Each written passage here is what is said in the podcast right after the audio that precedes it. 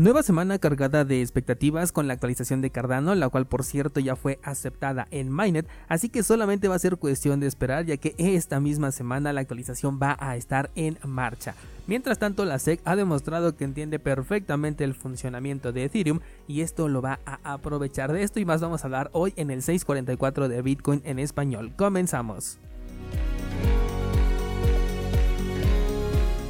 Descentralizados, Ethereum sigue dando de qué hablar y esta vez es la SEC la que ha demostrado que tiene conocimientos sobre cómo funciona Ethereum, por lo menos para aquello que le conviene, y esto es súper importante también para entender por qué muchas de las medidas que se han querido implementar en Bitcoin, como por ejemplo el incremento en el tamaño de bloque, son completamente inviables. Te cuento, hay un caso de denuncia hecha hacia un youtuber que realizó una ICO aceptando Ethereum como criptomoneda de pago. La SEC, por supuesto, no va a permitir que alguien realice una ICO sin que tenga su permiso y, por supuesto, su tajada, por lo que hay un tema legal detrás de esto. Pero lo que nos compete es la conclusión que ha determinado la SEC y es que dice que como las transacciones de compra se hicieron con Ethereum, cuyos grupos de validadores están en su mayoría alojados en Estados Unidos, hablando de un 46% de la totalidad de nodos, entonces, esto para la SEC significa que las transacciones fueron realizadas dentro del territorio de Estados Unidos. Vamos a aclarar en este punto que las transacciones que se hacen con criptomonedas en realidad no corresponden a ningún determinado país. Sin embargo, la SEC quiere demostrar que tiene la ventaja no solamente sobre este caso, sino sobre la red en cuestión y que no va a dudar en aprovechar dicha ventaja. Esta centralización en los validadores se da cuando la blockchain es demasiado pesada como para poder alojarla de manera independiente, ya que Ethereum procesa miles de transacciones por día y esto hace que la cadena incremente sin control alguno. A diferencia de la cadena de Bitcoin, la cual crece a un ritmo en el que el costo de almacenamiento se abarata más rápido que la necesidad de mayor espacio, que quiero decir que los discos duros con mayor capacidad cada vez son más baratos, mientras la necesidad de un nuevo disco duro para tu mismo nodo de Bitcoin por falta de espacio es prácticamente nula a día de hoy. Es decir, que si tú desde 2009, por ejemplo, hubieses corrido un nodo con un disco de un terabyte de almacenamiento, es verdad que en aquel entonces ese disco pudo haber salido un poco caro, pero con ese mismo disco hoy todavía podría seguir almacenando la blockchain de Bitcoin y apenas estaría por un 60-70% aproximadamente. Esto facilita que cualquier persona pueda validar sus propias transacciones tanto de entrada como de salida y poder demostrar, en caso de ser necesario, que dichas transacciones no se validaron en un país en específico por matemática básica como lo que está haciendo la SEC, sino en la sala de tu casa con tu propio nodo. Difícilmente el youtuber, por ejemplo, en este caso, puede argumentar que tiene corriendo un nodo de Ethereum y en caso de que lo llegase a tener, que la verdad lo dudo bastante, lo más común es que estuviera alojado también en un servicio que está en Estados Unidos como Amazon Web Service o Google Cloud, con lo cual el resultado sería prácticamente el mismo.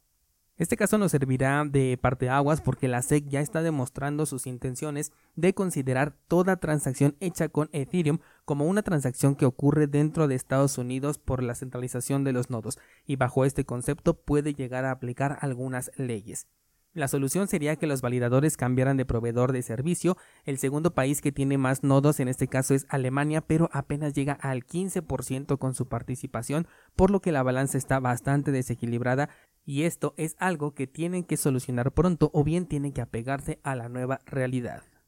Cambiando de Ethereum, o sea, pasando al nuevo token producto de la bifurcación Proof of Work, este ha sufrido su primer vulnerabilidad, la cual de una vez te aclaro que no es a nivel de cadena, sino a nivel de contrato. Y es que un puente no actualizó bien los datos ya que utilizaba una versión de código bastante antigua, la cual se pudo vulnerar permitiendo el robo de 200 tokens ETHW. Este tipo de error es importante sobre todo en los primeros días porque puede repetirse en otras aplicaciones que tampoco han tenido precaución en este dato, el cual no era relevante cuando no existía el fork, pero ahora que existe pues permite que la vulnerabilidad sea explotada. Chain ID es el dato que no se tomó correctamente este se implementó justamente para que no hubiese problema entre Ethereum y Ethereum Classic cuando se dio esta bifurcación en 2016, pero ahora se vuelve relevante el uso del mismo con esta nueva bifurcación. Afortunadamente este protocolo solamente permitía el retiro de 250 tokens por día y esto evitó que la pérdida fuera más grande, pero como dije el error puede estar en alguna otra aplicación y puede ser explotado. Por otro lado, te traigo otra vulnerabilidad explotada, pero en este caso en una herramienta que se llama Profanity, la cual te permitía generar direcciones que son legibles para los usuarios que ellos querían tener para una simple mejor estética. Sin embargo, el nivel de seguridad que manejaba esta herramienta de Profanity es bastante baja y fue precisamente reportado por OneInch, una plataforma agregadora de servicios descentralizados y esto se convirtió en el detonante de todo el exploit. Y es que aparentemente los hackers ya eh, tenían conciencia de dicha vulnerabilidad, pero estaban buscando realizar el mejor ataque posible. Cuando se publica en el blog el análisis de por qué las direcciones de Profanity no eran seguras, incitando además a los usuarios a que retiren lo más pronto posible sus fondos, es entonces cuando los atacantes se dan cuenta de que ya no tienen más tiempo que perder, lanzan el ataque y consiguen sustraer 3.3 millones de dólares. Algunos usuarios reportan que vieron el comentario y comenzaron a retirar sus fondos a otra cartera para evitar perderlos y lo consiguieron con éxito. Pero considerando los 3.3 millones de dólares hay otras personas que no corrieron con esta suerte. Las direcciones de los atacantes han sido identificadas y seguramente ahora van a estar bajo revisión tanto de empresas de análisis blockchain como de aquellos curiosos de la cadena de bloques.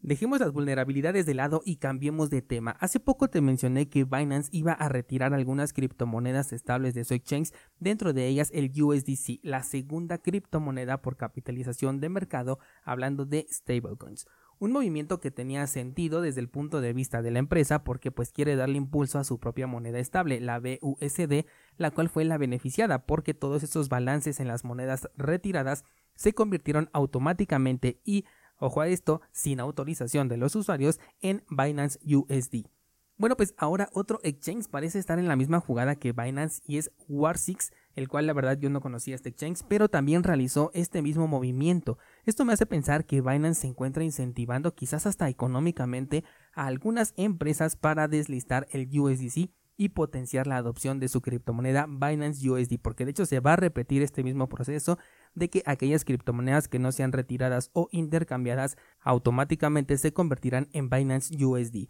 Podemos pensar entonces que las intenciones de esta empresa Binance son llevar a su moneda estable al segundo puesto solamente por debajo de Tether un dato interesante al que vamos a darle seguimiento porque esto tiene una intención muy grande por detrás. Recuerda que estas monedas son centralizadas y muy influyentes tanto dentro de la red de Binance, hablando de Binance USD, como en la red de Ethereum, hablando del USDC. Por último, descentralizado, te comentaba que Basil, la actualización para Cardano, ya está oficialmente lista ya que se ha cumplido con los parámetros que se habían estipulado y además se ha lanzado esta propuesta de actualización en la red principal y ha sido aceptada. Eso significa que ya está solamente esperando el momento exacto el cual ocurrirá en el bloque, no, ¿cuál en el bloque? En el Epoch número 364 que será el próximo 22 de septiembre, aproximadamente a las 9.44 de la noche horario UTC, que en horario mexicano sería más o menos como a las 4.40 de la tarde, lo cual es muy buena hora para estar presentes y comentarlo en el episodio del día siguiente. Aunque bueno, si hablamos de especulaciones alrededor de esta actualización, la verdad es que no hay mucho que decir. Esta actualización permitirá una mayor escalabilidad en la red, que es lo que tenía ya algunos problemas Cardano, y permitirá que más desarrollos lleguen a esta plataforma. No espero que comiencen a salir de un día para otro, pero esperamos que vayan creciendo conforme avance el tiempo. Sobre todo yo creo que vamos a verlas nacer cuando el mercado termine su movimiento bajista y comience a subir. Ese va a ser el momento exacto en donde no solamente dentro de Cardano, sino de otras redes vamos a ver nacer nuevos proyectos. En temas de precio creo que el efecto de la actualización ya está contemplado actualmente. No espero ver un movimiento considerable e incluso puede pasar desapercibido. Lo que sí puede llegar a afectarle es el magnetismo completo del mercado en general, que por el momento eh, da ligeras señales de debilidad, pero los toros no han permitido que el mercado se caiga, así que simplemente pendientes. Una caída en el precio de Bitcoin rompiendo ese soporte que tiene en los 18.000 será muy importante no solo para Bitcoin,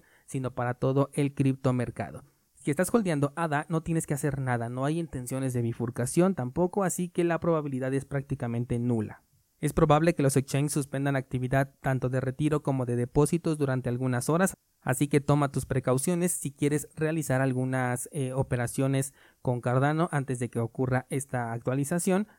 Y si solamente estás holdeando a largo plazo, puedes considerar a 7PL para delegar tus tokens, así obtienes recompensas cuando agreguemos un nuevo bloque y al mismo tiempo ayudas a la descentralización de la red. Por el día de hoy va a ser todo lo que te quiero comentar. No olvides checar cursosbitcoin.com porque el día de hoy subo una nueva clase. Estamos con el curso de análisis de la blockchain de Bitcoin, un tema bastante interesante que te puede apasionar mucho si te gusta estar por ahí de curioso en el histórico de transacciones de Bitcoin y sobre todo para que le saques provecho a ese nodo si es que ya lo estás corriendo.